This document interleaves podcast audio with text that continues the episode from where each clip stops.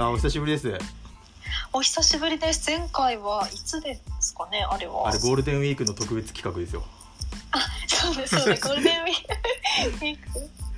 あの、なんか外出ができないゴールデンウィークのそうそうそう時の企画ですよね。そうなんですよねなんであそこで来ていただいてその衝撃のねそのセミプロやないかいって話ですよねあのゆりさんが学生時代にその某コミュニティ FM と等々でラジオ活動をされてたっていうのを小耳に挟みましたのではい。もうそれはもう即戦力だなと。もうこの番組にこう何が足りないって言ったら女性のアシスタント力ですからあの そこを補っていただきたいっていうことですよ。はい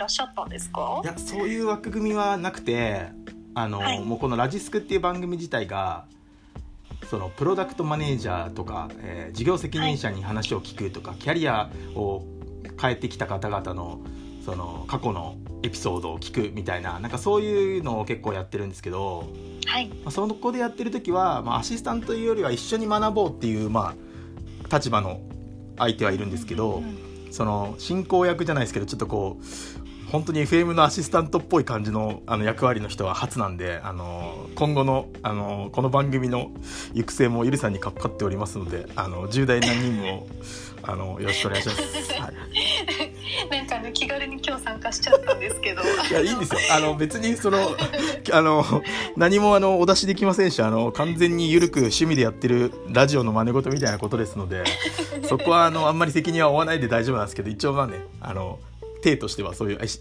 あのアシスタントっぽい感じの動きをしていただけたら嬉しいなと思ってます。わかりました。なんかあの適宜にちょっと突っ込んだり、まあ、そうですね。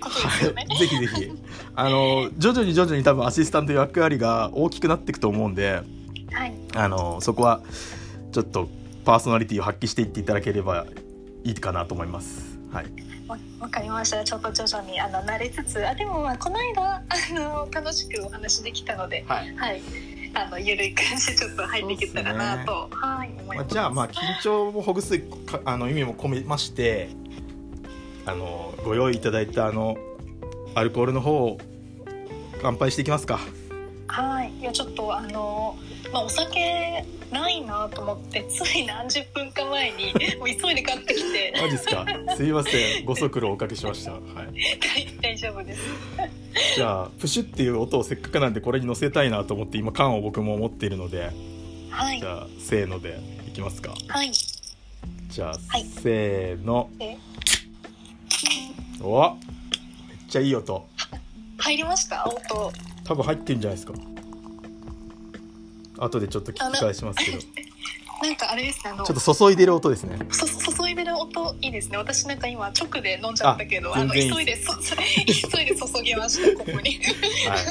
まあ、なんでねあのお聞きもしお聞きの皆さんも手元にあれば飲みながらゆるく聞いていただければと思います。あのダダ漏れ配信といえどもまあ僕らのその、まあ、本番はね7月にあの収録したものをポッドキャストでお届けしようってことなんですけどそもそもじゃあそこで何やるのっていうのを、まあ、この時間を通じてですねちょっと議論というかこう構成を整えていければなというふうに思ってますんでよろしくお願いします、じゃあ乾杯。乾杯。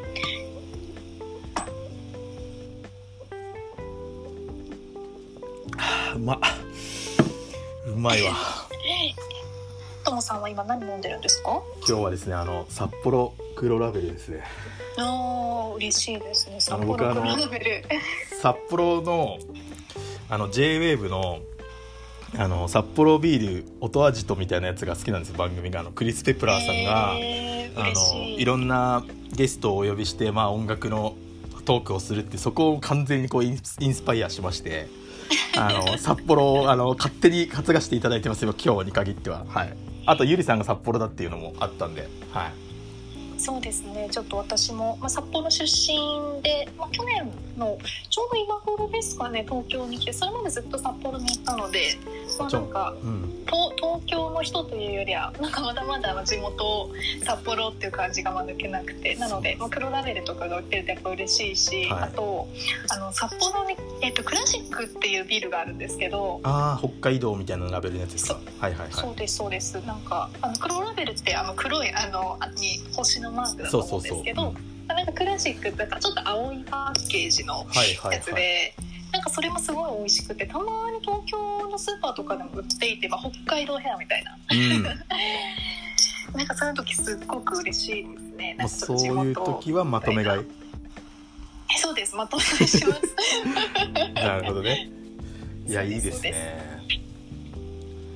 いやーまあビールも結構好きなんで外に行けないんで、まあ、なかなかあんまりその飲食店で外で飲むっていうのはまだまだしてはないんですけど引き続きちょっとこうおうち時間を僕は楽しみたいなと思ってこういう企画をまたぶち上げましてあのやっていこうかなと。いう感じですかね。そうですね。なんか私も、まあ、あのコロナの時期っていうかはずっとやっぱりお家にいるので、うん、なんかいろいろやっぱりお酒も揃えたくなりますよね。そうっすね。だから僕もウイスキーとかもちょっと1本買ってみたりとかそのちょっとえー値が僕の中では張るようなものとかも買ってちびちびやってみたりとかリキュールも買ってみてちょっと炭酸水と割って家でやってみたりとかなんか徐々にちょっと バーテンまではいかないですけどちょっとずつこうお酒の仕組みを分かってきた感じがありますね。へー。結構あのあれですね本格的なんですね。なんていうかあの焼酎をあのガツガツついで飲むとかじゃなくてちゃんとなんかリキュールとか買ってなんかそう。なんていうんですか混ぜるというか。っていうかねあれなんですよ。めちゃめちゃライチのリキュールが好きで。へー。あのシ昔そう。いやえっとですねなんかライライチのそうなんていうんですかリキュール？それをあの昔多分バーで飲んでソソーダ割りみたいなの飲んだやつがめちゃくちゃうまくてそれをはい。きっとこれだろうっていうやつをなんか見つけたんでそのバーに置いてたやつを。はいはいはいそれを買ってちょっと最近は炭酸で割って飲んだりとかもしてます。へえいやなんか、まあ、それもちょっとなんか嬉しいなって思ったのが、はい。実は私あのバーで働いていてええっと、まあ、あんまり周りに言ってない話なんですけー、どそうなんですね。知らなかった。なんですよそうなんです。1週間に1回とか、まあ、2週間に1回とか本当に全然、まあたくさん入ってるわけじゃないんですけど、はい。えっと、東京に来てから銀座のバーで実は働いていマて本当に週末の夜本当何時間だけとか、レアキャラ、はレアキャラになってるんですけど、はい。でまあなんか、まあ、バーテンダーと同じ格好で、まあ、お酒を、えー、としっかり作るってことではないんですけど、はい。まあ、ちょっとなんか勉強しだしたりとかっていうのをしていてただ今、まあ、あのバーってちょっと、まあ、人集まっちゃダメあっていうのがまあの密だからね。その一番密っぽいやつですもんね。そうそうそうなんです。なのでまああのお店もやっと最近、まあ再開、またスタートした再開したっていう感じ。なので全然ちょっと出勤はもう何ヶ月もできてなかったりはするんですけどそうなんですよ、まあ、本業の仕事プラス、まあ、そういったこともしていて、まあ、お酒も好きだし、まあ、そういうなんかバーというか、まあ、人となんかやっぱりお酒を飲むみたいな場所って多分すごい好きで。ね。まあなんか居酒屋も、まあ、もちろん好きなんですけど、うん。ちょちょっとそれとは違う。もう少しなんかお酒をちょっと楽しんでみるみたいなはいはいはい。場所,、が好きでそうなんですよね。なのであのトモさんのそのリキュールを買ってみたいな話を聞くと、はい。すごい本格的だなと思ってそうなんですよね。だから行きたいんですよね。早くちょっとバーにも。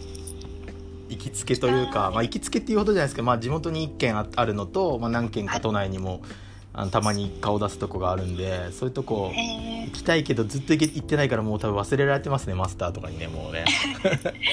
ーでもあれですねなんか行きつけのバーがあるってすごくなんかおしゃれですねていうか。なんかその立ち寄る場所というか何かあった最後に立ち寄る場所みたいな感じでなんか作りたくて一時期開拓して名残ですね。そんなにお酒強いわけじゃないんですけどこう詳しくもないですけどあの素人なりに美味しいのちょうだいっつってもらうっていうだけなんですけど、そうなんですね。それって一人で行くんですか？最初は一人で開拓してましたね。で徐々に友達とかもそこに呼んでみたいな感じですね。なんか行きつけのバーがあるんだけど一緒に行かないみたいな、はい。口説き文句が言えるということですね。あそうですね。あの漏れなくあのこれから僕が出会うあの女性の方々はあの行きつけのバーに誘うと思います。はい たまたまそこのバーの店員が私だったりするわけです。ね。あそうですね。今後はそのあの新規開拓してそこのバーにあの認められれば僕もそこを行きつけとさせていただいてあの銀座でショッピングデートなどの帰りにですねあの寄らせていただきたいなと思いました。こっそり教えてください。いやもうめちゃくちゃ面白いですね。もうそこで、この話を撮ってもあまあそれもいいね。確かにそれもいいね。いやいいな。夢は広がりますね。今後の はい 夢は広がります。あれ何の話してたんでしたっけ？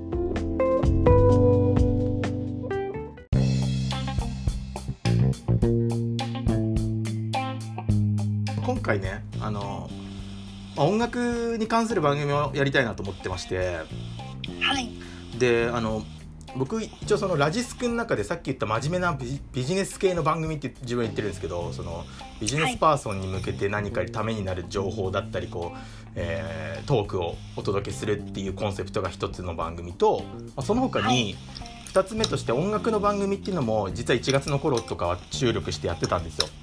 はいはい。でなかなかそれはやっぱり対面であの収録するっていうのを結構メインでやってた企画だったのでそれをあのリモートで移行するのはなかなか難しくてちょっと止まっちゃってはいるんですけどはい。あの毎週 Spotify ってプレプレイリストというか新譜が公開されるじゃないですか。水曜日とか金曜日とか。今だと結構金曜日が多くなってきてるんですけど外国に合わせて。あそうなんですね。そうなんですよ。なかなかやっぱりはい。そう日本のリリースって水曜日の日付変わってから公開されるタイミングが多いんではい。それってなんかお昔でいうオリコンのチャートの都合とかでやらやれてた話なんですけど海外は逆にへー。金曜日リリースが多くてでもはいなんかもう全世界を見据えた配信とかってなってくるとあの金曜日にあえて移しあのずらして配信するアーティストさんとかもちょいちょい出てきてて。えー、そうなんですね、はい。知らなかった。そうなんです。なんで Spotify で見るとあのプレイリストが Wednesday みたいなのと Friday っていうのが多分日本のところでもあるんですよプレイリストが。ミュージック、うん New Music Friday っていうプレイリストが自動的に作られるのと New Music Wednesday っていうのが作られるんですね。なんでちょうど今だと New Music Friday は星野源がなんかカバー写真になっててやっぱりこれ全 世界を見据えた出し方をしてるんだなっていうのはちょっと読読んで取れるかなっていう感じなんですよ。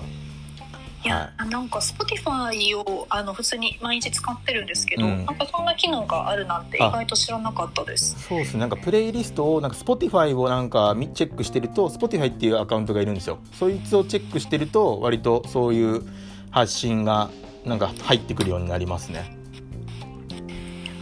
これかな？今なんかちょっとパソコンの方あから Spotify をはいはいはい。開いてみました、気になって。これか。今多分星野源かな。僕が僕だけ星野源ってわけないと思うんででもう一個は多分キングあ違うわ。キングヌーじゃない。ウォンクだ。New Music Wednesday は今 WONK ですかね多分。あ本当だ。ミュージ Music Friday とかなんかいろいろある。そう Friday とかいろいろあって。なので僕は割とそれを追ってたりとかあとねその自分用にその毎自分がフォローしてるアーティストさんの新譜だけを Spotify が勝手にプレイリスト組んでくれるみたいなのもあってなんかマイなんだっけなそれはねなんだっけなマイプレイリストじゃなくてなんかえっとねなんだっけな。もう自分がフォローしてるやつだけ出てくるみたいなのがある。んかデイリーなんだったかなデイリーそうデイリーなミックスみたいなそうそうそうそう。マイトあマイトップなんとかとかもありますよね。なんかいろいろありますよね。あの勝手にレコメンドしてくれたりとかあの混ぜて作ってくれる。マイ Discover Weekly。あそれもそうですね。ああるある。そうそうそう。今週の川口ゆりさんスペシャルみたいな。ありますよね。なんか自分のプロフィールがうっすらこうカバー写真になってるやつありますよね。あるあるあるある。そうだからああいう中から、まあ、今言ったニューリリースのところと自分向けのリリースとかをこうたまにこう聞きあさって、まあ、その中から好きな曲を、まあ、ほ掘り下げてプレイリストに仕上げてやっていく番組なんをやるやりたいと思ってやってたんですよ。で、はい。そのやっぱりそのあなた向けのっていうのがだいぶ偏ってきちゃうんですね。その、A、AI がすごすぎてというかなんかこう多分レコメンドがこう関係性を作るのがこの Spotify 側がめちゃくちゃいろいろやってて。なので偏っちゃうんですよ。大体そのウォンクとかそういうの聞きまくってるとそっちに寄ってっちゃうというかなんかそういう流れがあってちょっと自分の中ではぶっ壊したいなっていうのがあってはい。あの人のプレイリスト人の作ったプレイリストを混ぜて自分が聴くようにするとその方のエッセンスが加わってなんかまた別な新たな音楽との出会いがあるかなって思っていろんなジャンルのこ音楽が好きな人をお招きしてあなたが今週気になった曲とか過去に遡って好きな曲を教えてくださいみたいなのを、まあ、なんでその音楽を選んだんですかみたいなのをやりたくて。それすごい楽しいですね、はい。なんかそう自分だけだともう そればっかりというか、まあ、あの好きなアーティストだったりとかあとジャンルで結構固定されちゃいますよね。そうなんですよね。だからそうですよね。そう割とそのゴールデンウィークにやった時もそのみんなから1曲ずつもらったんですけどその時もゆりさんが選んでくれたあのケイ林さんあれも僕はちょっと取り入れて今回あのいろいろ聞いてますので結構その辺はあの新たなそのブラックミュージックというかこうなんていうんですかねあの音楽のジャンルが広がってきてる感じはありますよ。自分のプレイリストの中が。なんかそれすごい嬉しいです。はい。ああと私なんかあのちょっと話ずれちゃうんですけど、Spotify のもう一個なんかあの機能でデュオミックスっていうのかな、はいはいはなんか自分と,、えー、ともう一人の人と,、えー、とプレイリストをちょっとミックスさせて一つにするっていうまあ機能があって、いはいはいはい。それをですね、えーとまあ、自分のパートナーだ旦那さんと一緒にやっていて、なんかあ明らかに自分が聴かないような音楽がその中に入ってくるみたいなのがあって。はいはいはい。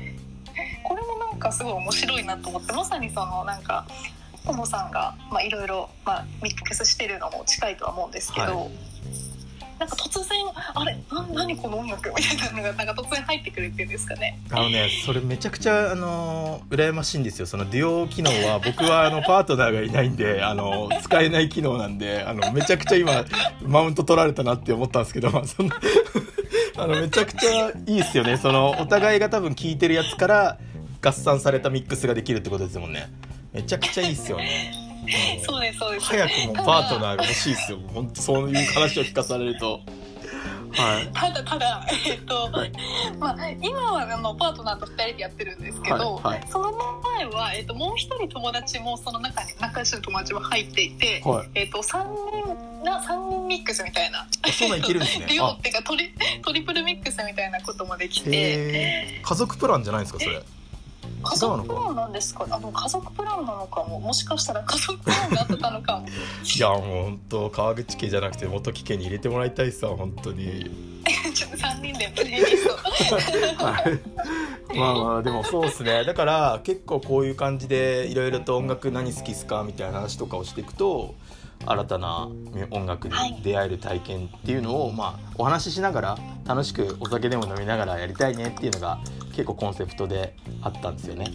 なのでそれがちょっとできなくなっちゃってて、あのーなかなか寂しい状況でゴールデンウィークのあの企画その一人に1曲ずつまあトークテーマは全然音楽の話じゃなかったですけど気になる1曲ゴールデンウィークに来た1曲を教えてくださいって感じでミックスしたのもだいぶあのもうその「Just Believe」からあの僕が選んだ「ハンバートハンバート」から、まあ、徐々にこういろんなあのプレイリストを皆さんが選んだ。全然違うゲストの方がゆりさんとも関係のない方がゲストに選んだあの曲も。くるりの曲だったりジュディマリの曲だったりあとは僕が好きだった札幌の THE BOYS&GIRLS っていうバンドを入れてみたり えー YUKI の JOY を入れてみたりってこういうねミックスでね、あのポポッドキャストの番あのエピソードとともにね加えたプレイリストもあの今日ゆりさんと話すにあたってちょっと聞き込んできたのでだいぶあの仕上がってまいりましたんで、はい、あのトモさんのすごいいいところは、なんていうか一個ずつちゃんとあの目的を決めてちゃんとしっかり準備してくるところですよね。前回前回もそう思ったんですけどそうなんかちゃんとなんか横準備っていうんですかね、うん、あの一個ずつ埋めていくっていうよりは本当になんかそのためになんかしっかりなんかあの気合を入れてくるみたいな。そう。なんでちょっと今日のツイートはだいぶ騒がしかったと思うんですけど、あの、あれぐらいしつこくやんないとみんな聞いてくれないんでね、あの、はい、やってますよ。はい。そうですよね。あのトムさんすごいあの告知してくれるから私もあの毎回あのハートい,、はい。い、いねをして毎回リツイートして、はい。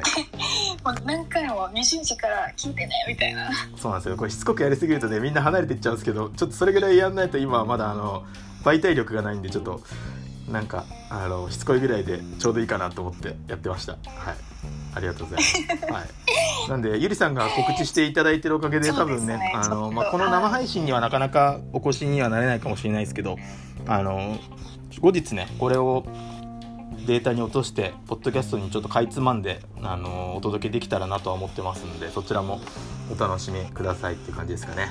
はい。はい。なんでねあっという間にこう30分近くまでね来てしまってるんでねそろそろちょっと本題の方に行きたいなとは思うんですね。いろいろ話したいことはあって。その やばいですねこれ。あの一応これタイムスケジュールあの事前にもらってるんですけど、はい。はい。えー、と30分からは はい。もうフリートークが終わってい。ることになってるんですけど、まあそうですね。あのー そうですね、はい、ちょっとタイトルコールをなんか番組っぽく入れたいなと思ったんですけど番組名がちょっと長いんで、なんかいい番組名をここで考えたいなとちょっと正直思ってたんですけどはいはい。どどうすかっていう超無茶ぶりなんですけどなんか一応ラジスクっていうのは前回多分ゆりさんに言ってもらってそのラジスクって入れた方がいいっすよみたいななんかそういうあのプロフィールとかに入れた方がいいっすよみたいなこと言ってくれたんでもうラジスクでカタカナで統一したんですよ。だからそれの音楽版ラジスクと言ってもそうビジネス系の番組でしょって思いがちなんでそのラジスクの音楽版ってことが分かるようなことをちょっとなんかタイトルコールで入れてちょっとジングルもパソコンから流してちょっと入れてみたいなと思ったんですけどどジングルも用意してるんですね。そうですねジングルも今フリー素材から今ちょっと良さげなジングルを見繕ってたのであの、へー。せーのでなんかこう番組タイトルを2人で声を合わせて言ってジングルをかけるみたいなのをちょっとやりたいんですよ いいですね。ちょっとラジオっぽくなってきましたね。徐々にこう本番のラジオっぽくなってきたかなっていうその感じをちょっと出していきたいっていうだけなんですけどはい。えー、どうしようかな。ラジスクはもう固定ですよね。そうっすね。きっと。ラジスク、ミュージックなんとかみたいな。ああそんな感じですね。だからそれでは参りましょう。ラジスクミュージックなんとかみたいな。チャラッチャみたいな感じのそんな感じでやりたいですね。いやーなんかもうラジスクミュージックが多分一番わかりやすいですけどちょっとひねりたいですよねそうっすねそうっすね。なんかあるかないいワード？ラジスクミュージックセレクション？いや違う。なんかまあでもそういう。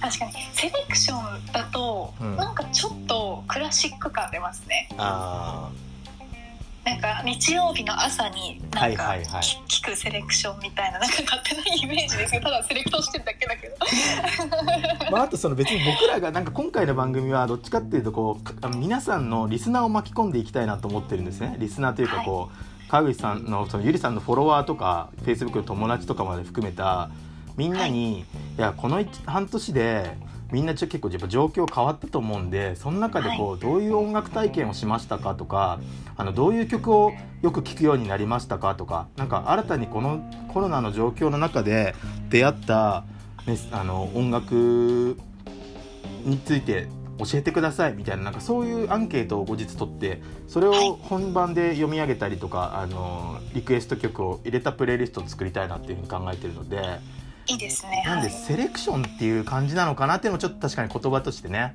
なんかみんなで作る感じのあ番組っていうイメージを言葉にしたいなっていうのはちょっとざっくり思ってたりするんですけど本当に答えを用意してきてないんで今超適当に喋ってますけど。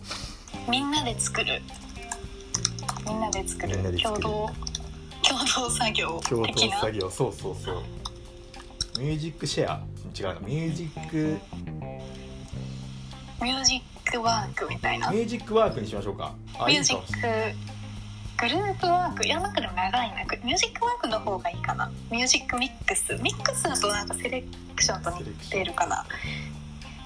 ラジスクミュージックワーク。ミュージックワークにしてみましょうかミュージックワークでちょっとやってみましょうか。それでいきましょう。じゃあそれでは参りましょう。ラジスクミュージックワークみたいな。ワークみたいなみたいな感じにしましょうか。そうしましょうそうしましょう。じゃあ行ってみましょうか。はい。えじゃあミュージックワークのどこで入ります？ゆりさん。ラジスク？えミュージッミュージックから入りますかね？そしたら私。じゃあ僕ラジスクって言うんではい。そこからミュージックワークでジングルいきます。ねはい。OK ですはいじゃあ予行練習も終わったところではい、はい。それでは参りましょう。ラジスクミュージックワークワーク。あダメだ。全然ずれてる。じゃあもう一回いきましょう。はい。それでは参りましょう。ラジスクミミュージックワーク。ワーク。早いのかな？早いのかな？ラジラジスクミュージックはいありがとうございます。聞こえました？はい OK です、はい。ジングルいい感じですね。ジングル。ラジスラジスクの後のミュージックのところを合わせたいですねちょっ確とかじゃあもう一回いきます？ラジスクの後ちょっと置いた方がいいのかな？ラジスクいワンテンポ置きましょうか。ラジスクミュージックワーク。もう一回やりましょう。じゃあ行きましょう。はい。それでは参りましょう。ラジスクミュージックワーク。むずいなむずいはい。というわけでね始まったんですけどもみたいな感じですかね。はい。そうですね。ラジスクとミュージックは一人の方がいいのかな。いあじゃあやでもめっちゃむずい、最初からあの入れてみます。ラジスクミュージックワークも二人でやっちゃいます。はあそれそれでいきましょうか。二人でいきましょうか。いじゃあ何回やんねんっていう話なんですけど。まあちょっと今日はね予行練習っていうか企画会議ダダ漏れスペシャルなんでね。はい、はい。じゃあそれでは参りましょう。ラジスク。ラジスク。ミュージックワーク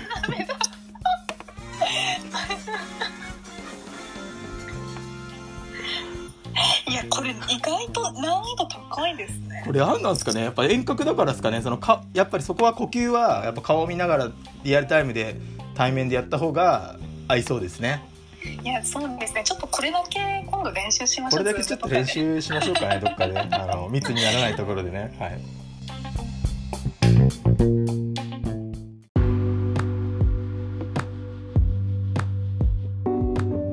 です。いやでもすごいあのジングルもあのちょうどいい感じというか本当にあのコーナーっぽくなってきました。はい、ありがとうございます。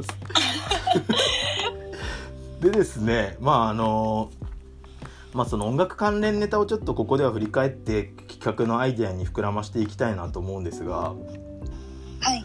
あのその僕今ポッドキャストをそのさっき言った何回も言いますけど真面目な番組の方もですねゲストにあの20分20分ぐらい喋っていただいてはい前編後編みたいなこうファイルを分けてポッドキャストを配信してるんですね。はいはいなのである程度そのキャリアのこととかって聞きたい場合も前半で結構プライベートな話題とかも踏み込んでちょっとほぐしてあの後半ではじゃあこちらについてお聞きしますみたいな感じでちょっとこう分けることによってまあ初めてこうラジオで喋っていただくっていう体験をした方にまあ一度で2回分ぐらい味わっていただくみたいなやっぱり2回目の方が上手くなったりするのでそうですねはい。でそういうのをちょっと心がけて20分20分ぐらいでまあ合計1時間ぐらいお時間をいただいて番組を作っていたりするんですが、はい。えっと、ファイルを2個分けることによって新たなこの価値が生まれたというかそのプレイリストに Spotify であのポッドキャストのエピソードまであの追加できるように、まあ、さっきのゴールデンウィークの話もそうですけど、まあ、それができるっていうことを逆手にとってっていうかまあ逆手じゃないですけど、まあ、順手で。すね。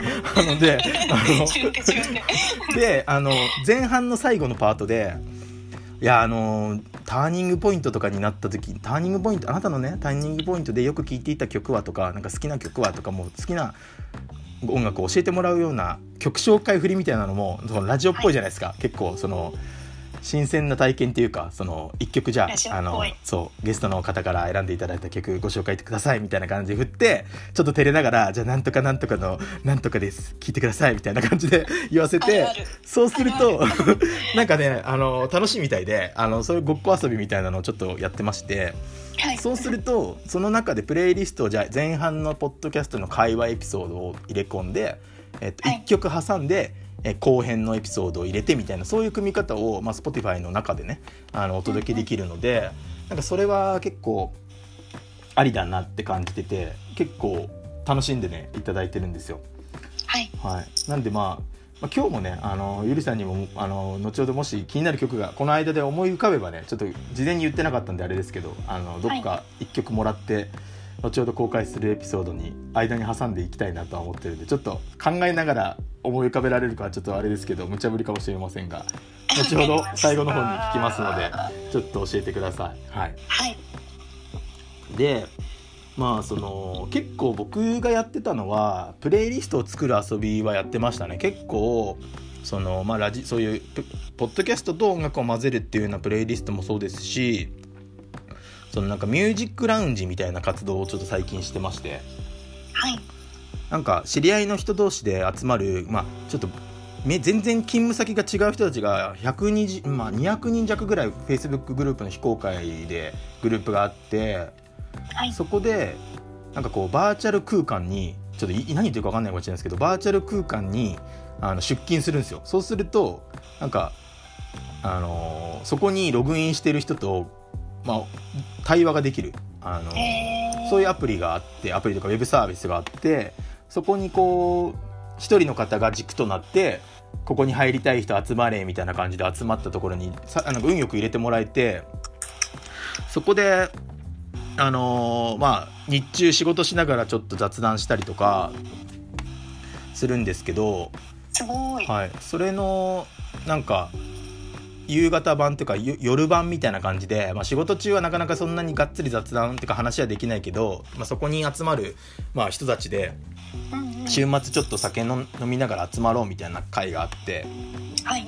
その中でこうラウンジ DJ みたいな感じでちょっと BGM を選曲してじゃあ僕持ってきますわみたいな感じにして作ったプレイリストが1時間ぐらいのあのゆるゆるなミュージックを集めたプレイリストを作ったりとか結構それがなんか楽しんでもらえたっていう実感があって、へえいいですね、はい、だからそういう活動もなんかまあ僕はそんな別に DJ ってほどなんかそんな知識があってミックスがうまくてつなぎができるとかそういう技術はないんですけど好きで掘ってやってるところをですねただ単に好きな音楽を並べただけですけどみんなが楽しんでもらえたっていうのを結構体感したんですよ。へえなんかその体験ってすごくなんていうかいいですよね。多分ともさんのやりたいことうん。でもあるしなんかいろんな点と点がつながってるというか、まあ、うんそれをね実際になんか聞いてくれる人がいてみたいな。そうなんですよ。はい、なんでまあ僕がそれを作ってそこの場で、あのーこ再生して終わりっていうわけではなく Spotify でリンクにして、Twitter とかでシェアしたりとかなんかそんなこともやってるのでよかったら聞いてみてください。えー、ぜひ聞きますいやでもあれですよトンさんも DJ と名乗っていいと思います むしろ何だったのか今までみたいなあそうですかね。はい。あでも DJ いやパーソナリティと DJ ってどう違うんですかね？同じ？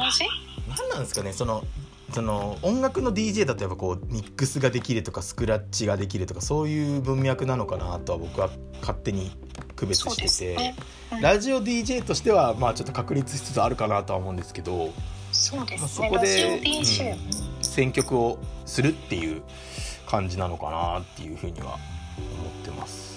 確かにそうですね。ラジオ DJ の方が、あのーマイクの前でスクラッチを 回してるわけではないですもんね、そうそうそう。まあ なんかいますけどね。DJ 太郎さんみたいなあの FJWAVE とかでやってるようななんか長くやられてる方がいるんですけどその方はもう番組しゃおしゃべりもできるしそういうクラブとかで DJ もされるみたいな感じの方がいたりはしますけどね。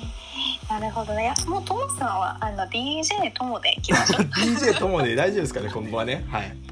あのパーソナリはい。パーソナリティともだとちょっとなんかしっくりこない感があるのでいや DJ ともですでいいんじゃないですかね。じゃあこの DJ の DJ のともですでいいんですかね。いやそれでもうあの大丈夫です。ここまでたくさんやってたらもう DJ です。いやそのゆりさんのあのお言葉がいつも励みになって自信になるので 前回もあの言っていただいたそばからプロフィールにちゃんとパーソナリティって入れたんでね。あのこれこれが終わった頃には多分 DJ のラジオ DJ のともですになっていると思います。はい、いやーもうあの名乗り名乗ったもん勝ちっていうんですかね、はい。もう名乗っていきましょう、そうっすね。確かにそうかもしれませんね。はい。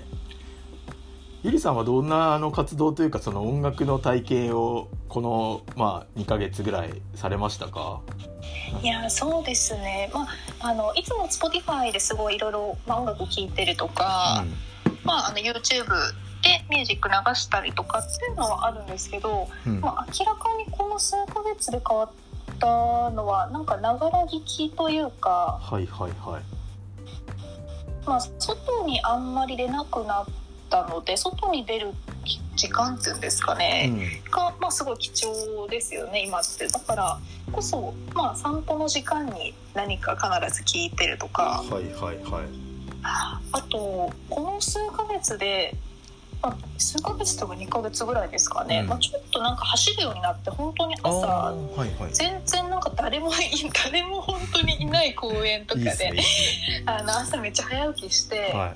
まあ、あの痩せあコロナで、まあ、食べ過ぎ、食べ過ぎみたいな。はい。だからちょっと痩せたいなみたいな気持ちもあってちょっと走り始めてはい。みたいな時に、まあちょっとなとしたなんていうか、まあ、プレイリストじゃないですけど、まあ、ちょっと元気になるような、まあ、音楽を聴いたりとかなんかいつも以上にちょっとアップテンポの曲を聴き始めたりっていうのは間違いなく最近はありますね。いいっすね。そのワークアウトミュージックみたいなこうセレクトをして BPM 高めのというかこうテンポが速いやつとかを聞くのは良さそうですね。そのタイムにも影響しそうですね。ジョギングの そうなんですよ。そうあのジョギングのタイムをあのナイキのランニングアプリを使ってあも。あ僕も使ってますよ、は使ってます、い、友達いないですけど誰も そうそう。あのその多分全く同じアプリだと思うんですけど、はまあ、それを使って、まあ、記録してるんですけど、はいはいはい。あのなんかちょうどよくその音楽がそのスタートして、まあ、なんかワークアウト開始みたいな感じでなんか入るじゃないですか。ありますね。はいはいはい。アプリで。はい。なんかそれを聞くとちょっとテンションが上がったりするので、まあ、必ず Spotify と連動して、ああいいっすね。まあ、いつもよりもなんか早くというか、まあ、いい感じで走りそうな曲を、まあ、選曲するみたいな。いやちょっとそれ聞いたらちょっとアップテンポミックスもちょっと作ってきますね。1時間ぐらいのあのジョギング長めにできるやつ。はい。いや作りたいですね。そう自分ではまだそのランニング用のっていうのは作ってないんですけど、はい。ただなんかランニングの時にいつもまあ聞くっていうのは大体なんかもう固定化してる気がしていて、えーあそうなんか、ね、走りながらハンバートハンバートとか聞いたらもうあの歩いちゃうから。そうですね。歩きでウォーキングにはちょうどいいんですけどね。ウォーキングっていうかもう腰掛けちゃいますね。もう体育座りしてちょっと眺めちゃう土手を眺めたくなりますね。なんかもそうそうそうそう、うそうですね。確かに。でもケイシケイ林でしたっけ？のはい「ジャストビリーブなんかもめちゃくちゃ良くないですか？僕あれで結構スタートにしてる時ありますよ。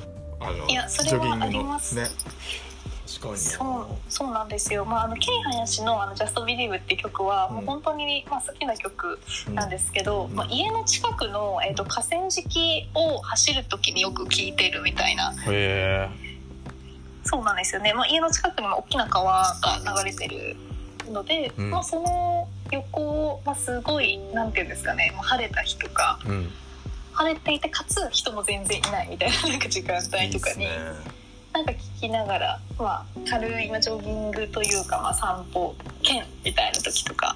やっぱなんかそういう音楽があるとちょっとねなんか気持ちが変わりますよね。ちょっとしたそういういやそうなんですよね。そうちょっとこう日常にこう楽しみとか彩りを与えるのが音楽の役割だったりすると思うんでなんかそれは全然別にコロナだろうがなんだろうが変わらずに楽しめばいいもんなのかなと思って僕も手探りではありますがやってますね。そうですねやっぱりあれですよねなんか、まあ、家にいる、まあ、家で仕事するってなると、まあ、音楽ちょっと流してみるとか、はいはいはい。まあ、Spotify じゃなくてもなんていうんですかね、まあ、ポッドキャストの番組をちょっと聞き始めたみたいなそ知り合いも結構多いなと思っててなんですね。はいはいはい。そうなんかポッドキャスト番組も Spotify で聞けたりするじゃないですか、うんうん、そうですね。だからなんかそこでちょっとなんか情報を仕入れつつ、うんなんかその 社会とつながりを持つじゃないですけどそれは間違いなくありますね。つながりってる感じがあるんですよね。人の話、人の会話を聞くことで、なんかこう孤立したこれ僕隔離社会あ隔離社会って今呼んでるんですけど、隔離社会の中でもいや自分は一人じゃないんだとか、なんかそういう気持ちにさせてくれるっていう、なんかねそういうあれいなくなっちゃった。そうなんですよ。そういうね感じで思ってますよ。はい。ちょっとねトラブルでゆりさんが離脱してしまったんで一人配信になりました。そんなそんなですねあのートラブルにも負けないようにですねたくさんジングルを用意してるんで聞いていきましょう。寂しくないですこれがあれば。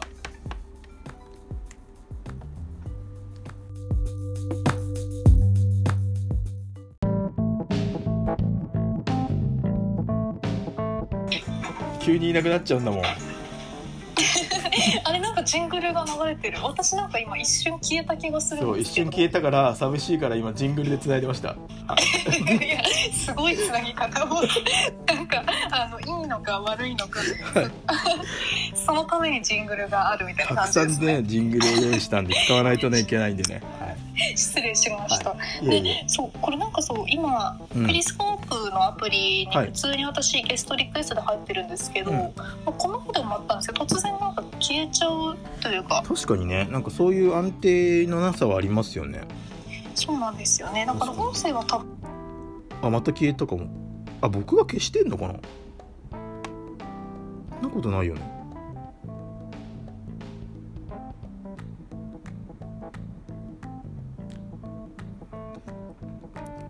いなくなりましたまた。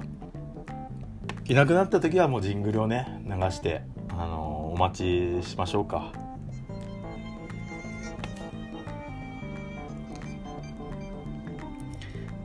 ただいまねあのパアシスタントのゆりさんがいなくなっちゃったわけですよもう。はい。何かこう安定してないみたいですね。残念ながら、まあこんなトラブルもねあろうかと思いましてジングルはたくさん用意してますのであのこちらを聞きながらですねちょっと待ってブレイクとさせていただきます。あ戻った。戻りました。あ今戻りました。今戻りました。はい、すいませんなんか。は気がついたらまたいなくなっちゃうっい、いえいえ。ていう。でえっ、と何の話したんでしたっけ？ちょっと忘れちゃったよ。何の話だっけ？確かに忘れちゃった。ランニングの話をしてポッドキャストを聞いてそう隔離社会の中で人との対話人の会話を横で聞くような体験をするとなんか社会とつながってる気がするよねみたいな話ですね。そうそうそうですそうです。なんで？そのためにはみんなポッドキャストとかラジオを、えー最近聞いてますよね、はい。きっとみたいな話でまあなんでね僕らの番組も聞いてほしいですよ。あのこの番組も音楽とともにねあのおうち時間楽しむためにやってますからはい。はいなんでぜひぜひあのポッドキャストで聞けますのでラジスクで検索して聞いていただければと思います。えちなみにこれって Spotify でラジスクで検索したら出るんですか？多分出ますね出ないかなほん本当の名前はララジオスクランブルなんであの英字でラジオスクランブルで出ると思うんですけどラジスクでも中エピソードによっては出るかもしれないですね。出ないかな？多分プレイリストとかエピソードとかは出ると思いますね。はい。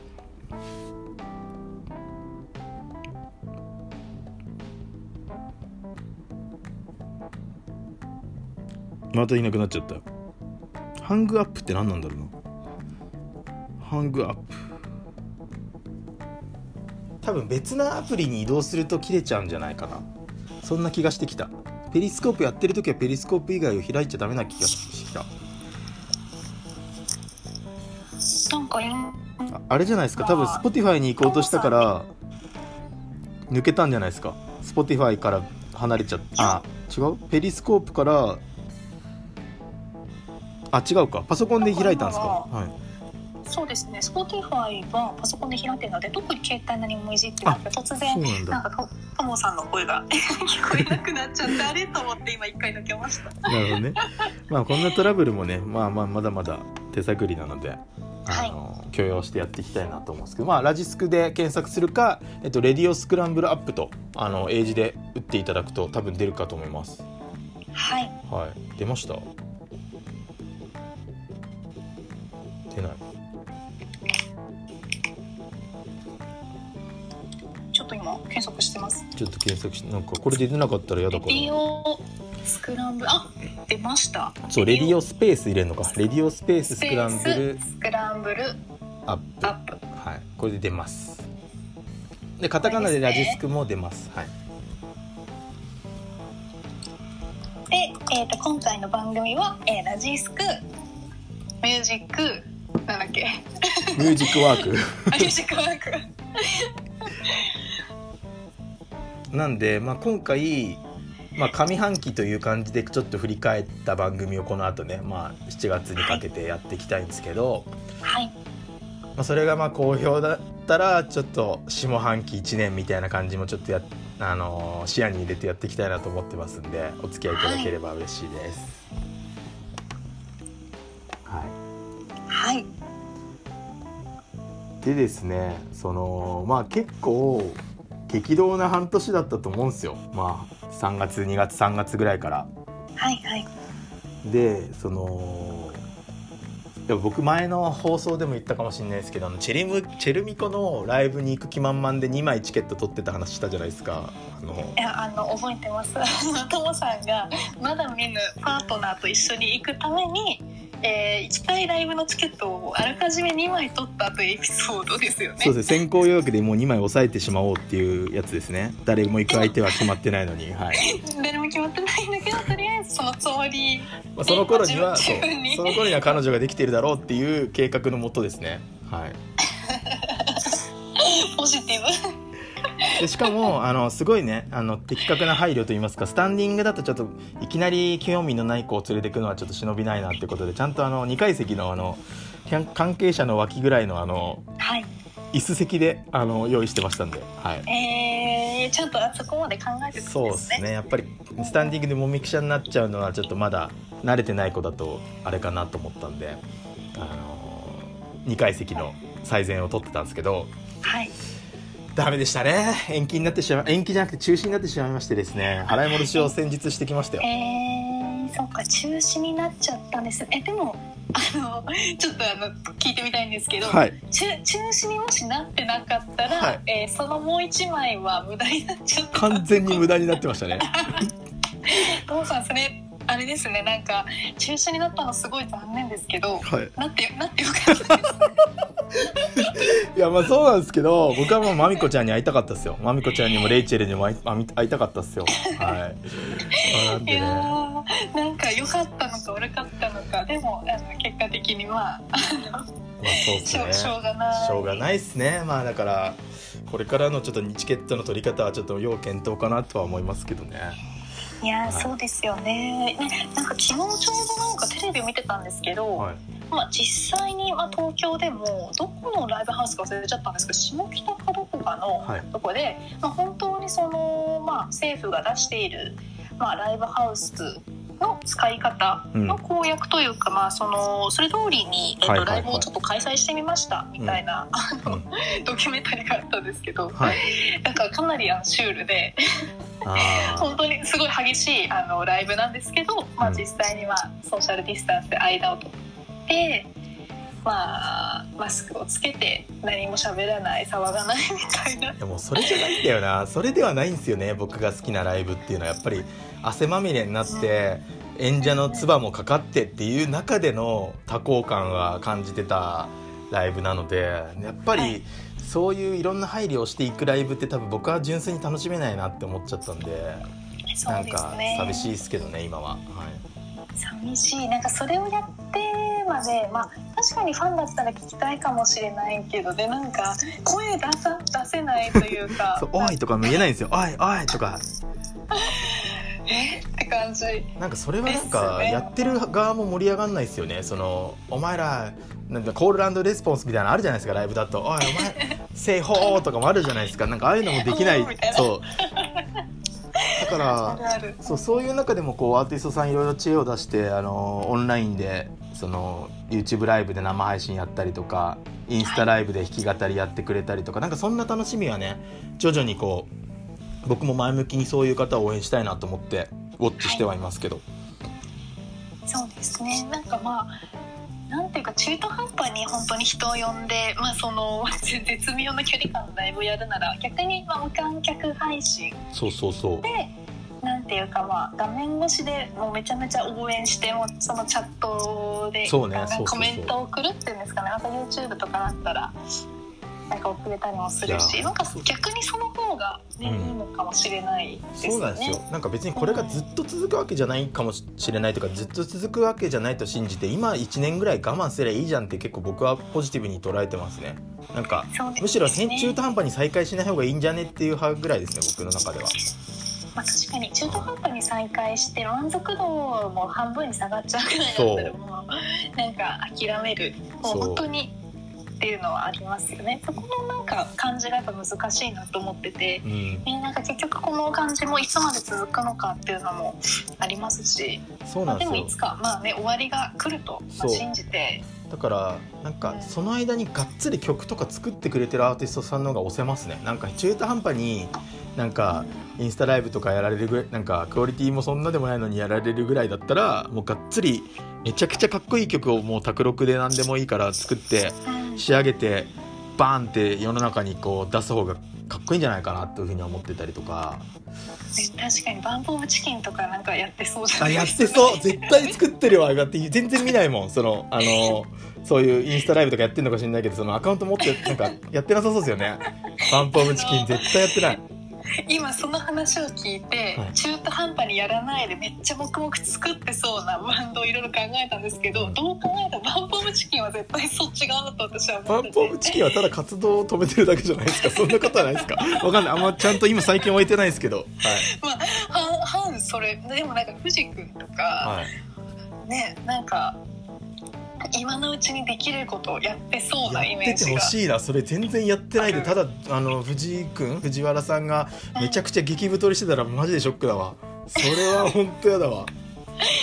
そうですよね、まあ、なんかそういうあの期待をまあ裏切らないきっとバンドって多分あるっていうか、まあ、それこそがその、まあ、なんかアーティストのなんかなんていうんですかね大事にする、まあ、哲学みたいなじゃないですけど まあでもそう。ですね。あのインスタライブでちゃんとこうファンに寄り添ってあの弾き語ってくれるのも僕はそれはそれですごい魅力的な活動だと思うんですけどやりすぎな人とかもなんかちょっと若干いるかなってちょっと思ってて。なんかそれはねね。あのちゃんとこう頻度とかあのクオリティのコントロールはした方がいいかなっていうのはなんか思ってたりしますね。そうですね。なんかそれをやることがやっぱ目的になるとまた続けるのも結構、大変だしでもファンはまあ意外とねなんかあの待ってますよってことですよね。そのなんかそんなに焦らなくてもいいものさえ作って活動をやめないでほしいっていう方が強いかなって。だから割と投げ銭とかあとその直列直接的にダイレクトで課金できるような音楽音音声データとか音楽データの配信とかはもう価値のあるアーティストさんこそやった方がいいかなと思っててはい。あのそれこそあの2人の中の共通のあのケイシ田中もはい。ノートで500円ワンコインで音源を出してたりとかセカイイチっていうバンドがはいリモートで制作をした音源をなんかこう直接課金するような形でやってたりとか。そうそうそう。ああいうのはすごい素敵ですよね。素敵ですね。やっぱなんかそのまあ今だからできることをかつ、まあ、自分らしい形で、まあ、それぞれ、まあ、やられてるっていうのはすごいいいなと思っていて、はい。ね、なんかやっぱその様子をまたファンを見てなんかすごく、まあ、らしいなっていうかいいなっていうのはありますよね。いやそうっすね。うんなんでまあ僕もあの YouTube ライブとかもこう弾き語りでやってるのを眺めたりとかはい、あと YouTube ライブですね、あのーはい。昨日も僕インシストの YouTube ライブ見てましたけどそれはそれで新しいシュールなね絵面でしたね。その YouTube ライブでコメントをみんながバーって多分入力したやつがそのライブハウスで演奏してるところの前のモニターかなんかに多分映しててはいはい。結構インシスト昨日そんなに激しいライブじゃなくて結構まったり系の選曲だったんですけどあのそんなに詰め詰めでやんなくてゆっくりあの1曲ずつ丁寧にやられてて間にゆるい MC みたいなので、あはい。今コメントで来てるなみたいな感じでそれを読み上げながらパシさんがあの即興でちょっとラップっぽくフリースタイルみたいな感じでコメントを拾うみたいなとかやっててなんかそういうつながりもありだなみたいなオーディエンスとのつながりという意味ではと思って。それはそれでうん、いいですね。いいと思いましたね。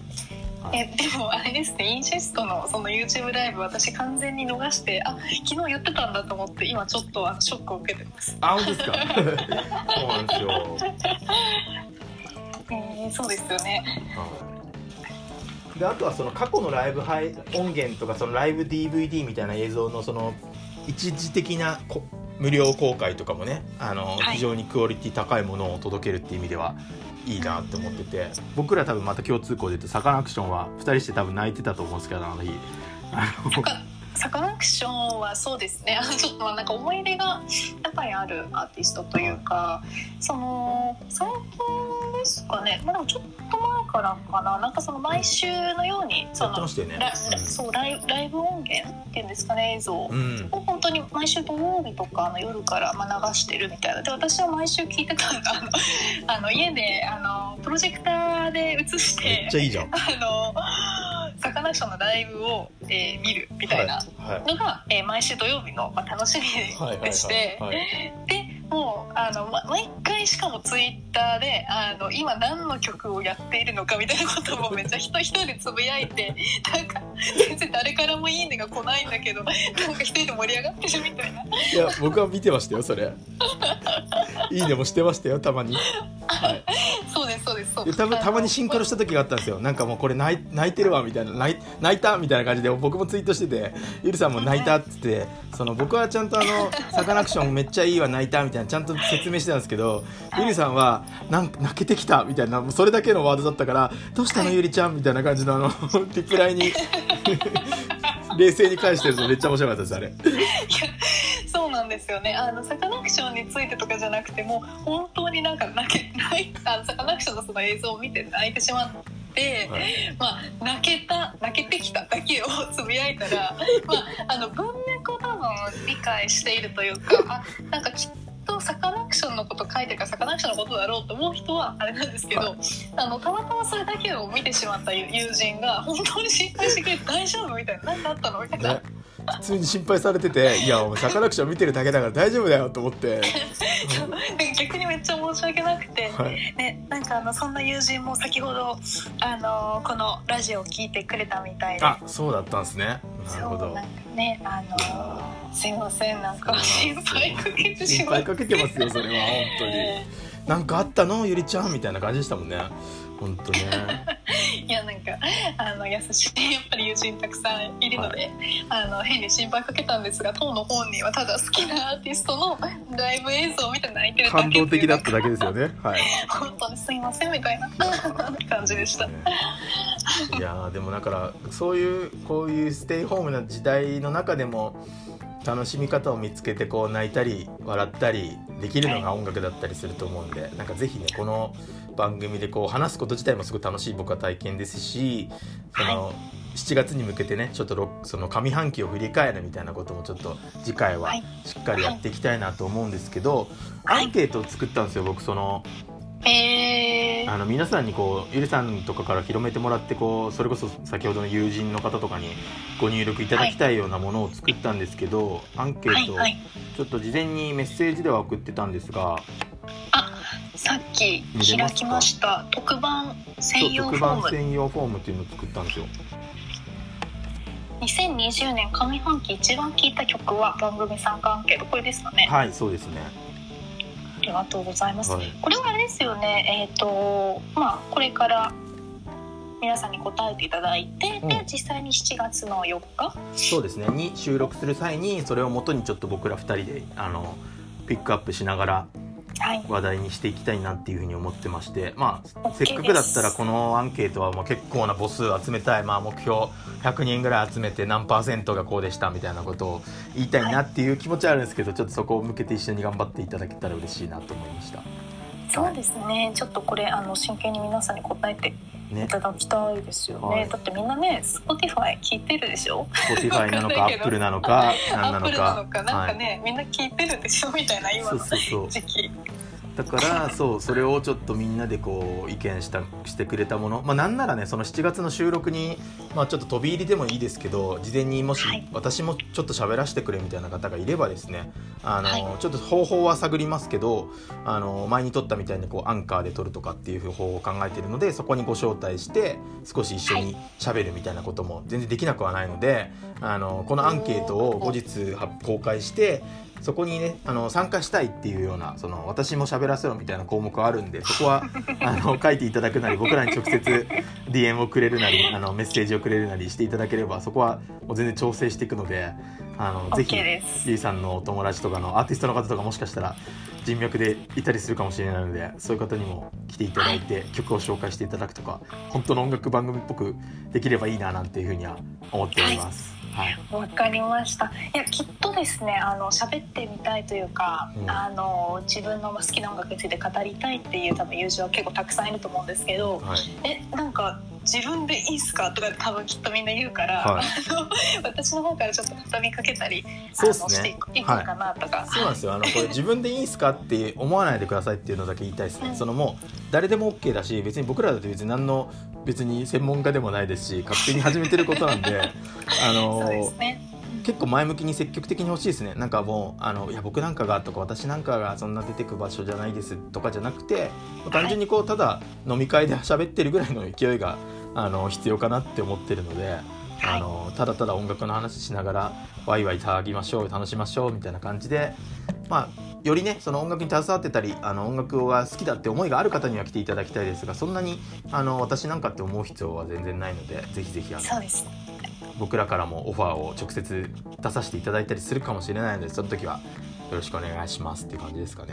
はいよろしくお願いします。ちょっとこのアンケート今後広めていこうという感じですかね。一応ねざーっと今見てもらいたいんですけどなんかここはちょっと答えづらいんじゃないですかってもし初見で思うことがあればこの場でもう改善していきたいなと思うんですがおおちょっと待ってくださいはい、もねし眺められる環境にありましたら。はい、ぜひぜひっていう感じですね。とこれあのこの年の間であなたの音楽を聴く時間に変化はありましたか？はい。増えた？変わらない？減った？これねわ私すごい迷ったんですけど、はい。あの常に、うん。なんていうんですかね仕事をする時はまだしもそれ以外の時間ずっと音楽を聴いてる私としては増えたのか減ったのか正直わからない。多分まあ増えてるけどあみたいな。あ分かんないのか。っていう人もいるかも。あでもまあ増えたのかな。増えてそうっていう感じはあるんだけどね。確かに。どうなんですかね。でも通勤がなくなったら。そうそうそうそうそう、それをなんかどっちなんだろうとかちょっと気になりません？なんか僕は増えた派なんですけどはい。多分ね。増えた派なんだけど、僕も確かに通勤のあそう通勤の行ったり来たりで聞いてないからその分聞いてない聞けてない日もあったりするんですよ実はやっぱりそうですよね、はい。なんか私あの必ずなんていうんですかねあの歩いてる時、うん。え電車に乗ってる時、うん。あの音楽音楽がないとなんかちょっと落ち着かないタイプなんですけど、はい、その時間が今ってないじゃないですか。そうなんだよ。そう。ね、その時間皆さんねちょっとね あの家で、まあ、朝ゆっくりご飯食べるなり、まあ、いつもより長く寝てるなりなんかあるとは思うんですけど、はいはいはい。ねその分減るのかな？と思いきやでも家にいたら、まあね、音楽とかも自由に流せると思うしっていう部分でちょっとなんかねこれ半々で分かれちゃいそうな確かに。感じはありますよさっき言っ。たジョギングで聞いてるとかそういう体験も含めて増えたか減ったかっていうのをちょっとね知りたいなと思いましたね。はい。そうですね。私たちと音楽談義をしませんか、はい。えーしたいしたいが予定があるせめてもせめてもせめてもの。かなあせめてものか。せめ励ましのお便りと曲のリクエストなら届けたい。はい。です。なのでここでお便り強制で必須項目なんですけどお便りをくださいっていうのとはい。まあさっき言ってたコロナであの延期中止になったライブの公演があれば教えてくださいみたいなのをちょっと聞いてみたいなっていうのと、はいまあ、上半期で一番推したいって思えた曲は何ですか？いやーそうですよね。はいでもきっとみんなねそれぞれ何かしらあると思うので。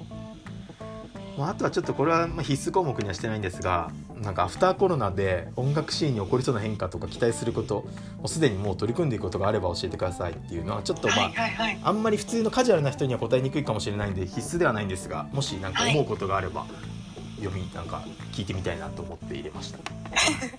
これちょっと難しいですね。音楽シーンで起こりそうな変化へ期待すること？えーいやでもなんか音楽の聴き方がまあ変わってるのは多分もうリアルにも起こってること。い、うん。なのでどうなんでしょうね。すでに取り組んでる事例まあだからえ？アーティストとして。難しくない？でこれは必須じゃないから大丈夫ですよ。飛ばしていただいて大丈夫ですよ。何にも考えつかなかったら。その例えばさっき言ってたこう、まあ、ちょっとアーティストっぽい感じだったら投げ銭でこう YouTube ライブやってみたよとかなんかそういうことを聞いてみたいなと思ってもしやってることがあればぐらいで書いたんですけどちょっとハードルが高めの質問ですねこれは、はい、これあのすでに何かしら取り組んでる事例あのある人をあのどうにか探したいですね。まあだからそうですね。それをゲストに呼びたいですここに書いてくれる人は漏れなくゲストです。もう ここに書くぐらいの意欲がある人はもうこちらからオファー出します。もんはいそうですよね。なんか音楽関係の、まあ、仕事をしている友人がいて、うん。うん。まあ、実際にそのフェスとかに関わっている普段の仕事みたいな方ほうはいが、はえっ、と周りに何人かいるんですけど、はい。多分そういう方々は本当に今直でま打撃を受けてる状態だと思うので、はい。はまあ、なんかその音楽シーンに起こりそうというか、まあ、なんかそのフェスとか、まあ、なんかちょっと広,、広めの意味でなんかそうねこう今後こうなりそうみたいなのは、もしかしたらそういう方はあるかもですね。なんか私もはい。なんかあの今年、まあ、参加予定だった、まあ、今年っていうか毎年なんですけどライジングサンロックフェスティバルがねちょっと中止になるということ。ーそうですねね、結構まあショックというかね、なんかね面白かったのが私のあの母親が、えっとうん。私の旦那旦那さんに LINE を送っててえなんかいいっすね。はい。なその内容が、はい。今年はライジングサンロックフェスティバル中止残念ですね」っていう 内容の LINE で、義理の母から。はい。そうそう義理義理の母がねフェスの開催をしあの心配してくれると心いう。なるほどねです。はい、いやじゃあその周りの方とかには聞いてみたいですねこのあの何か起こりそうな変化とかなんか新しいチャレンジの部分を。はい。そうですね。ちょっとこれ気になりますね。い。やどうなっていくんですよね、まあ、でもなんかまあ音楽の作り方も多分アーティストさんは変わったでしょうし、はい。まあ聴き方も変わったし、まあ、消費の仕方というか、うん。ね、なかなか今直で応援とかできないからその分ね。なんか違う形で聴いてみるとか、まあ、そういうなんか業界が変わるっていうのはなんかありそうな感じですよね。うん。うんまあ、そしてラジオネームを書いてくださいっていうのと、まあはいまあ、メールアドレスとか取っちゃうとあれなんでツイッターぐらいのアカウントがあるとすごいあの今後のつながりも作れるんで嬉しいなっていうふうに思ってて、はいまあ、その後は割ともう Spotify やってればちょっと友達に相互フォローしましょうみたいな感じで任意で入れてもらえる項目にしたり過去のプレイリストを聞けるようにちょっとたお試しで聞けるようにリンクを寄せ載せてたりなんかそんなようにして締めたいなと思って作りました。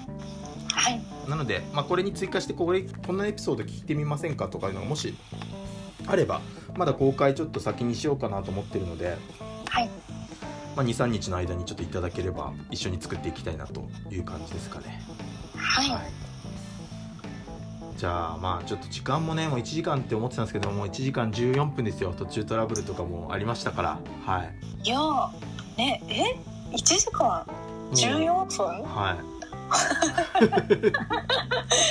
い や早いな。早いななんかあの一応ですねこれあの今お聞きいただいている方にちょっとご説明をすはいると、はい。はい。はい。えー、とともさんが事前にあの 今日のこのお話のタイムテーブルをあの作ってくださっていてスプレッドシートで共有いただいてるんですけどもう何一つ予定通り進んでない。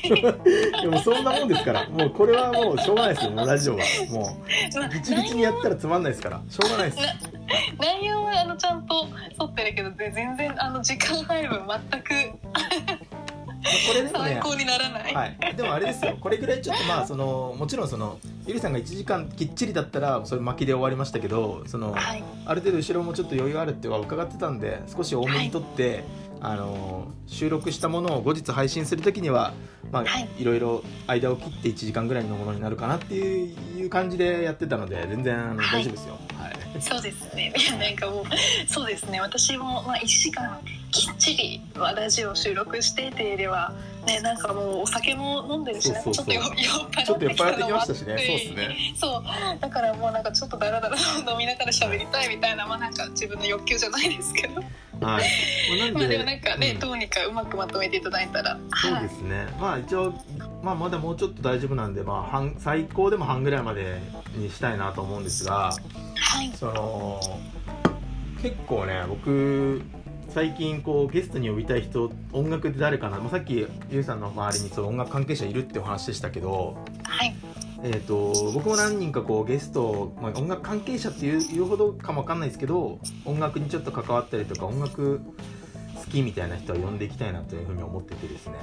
はい。はい、で僕自身ですね、あのーそのゴールデンウィークの企画でそのゆりさんが1日目でその次の日かなんかに来てくれたのが方がいてはい。その方がねもともとなんかが学生時代、まあ、大学生ぐらいの時によく DJ とかみたいな活動をしてたとそういうエピソードも引き出せましてはいはい。あの DJ 藤山っていうんですけど。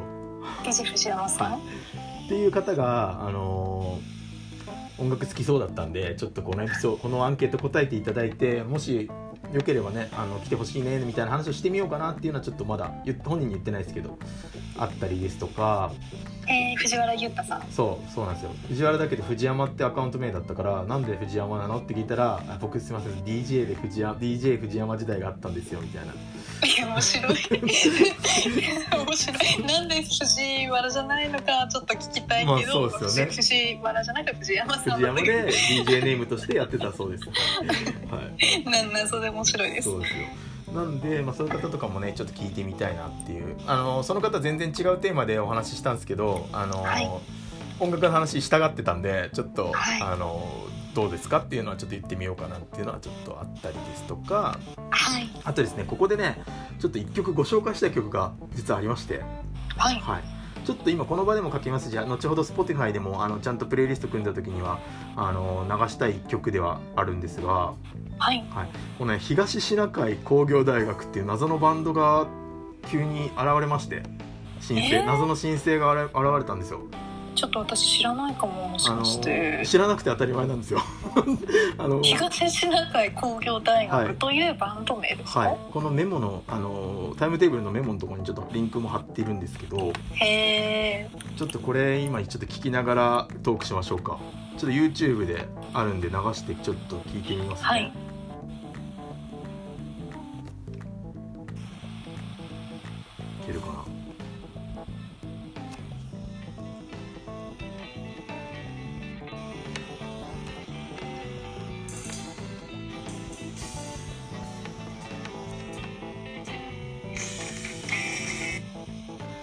ちゃったあべせっかくイントロで。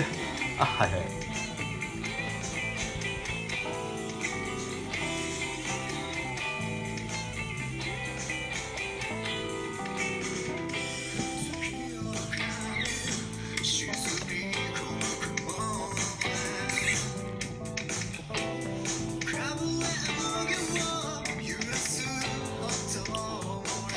めっちゃいいバンドじゃないですか。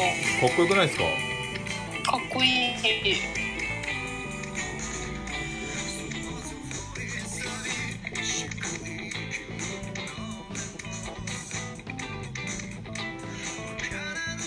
全編卓録でやってたらしいんですよ。へえそれこそリモートでメンバーでミーティングしてアイデア出して。でミュージックビデオもちゃんと作ってねあの家で撮った素材を多分つなぎ合わせてはい。やってるんですけど結構かっこよくて。かっこいいです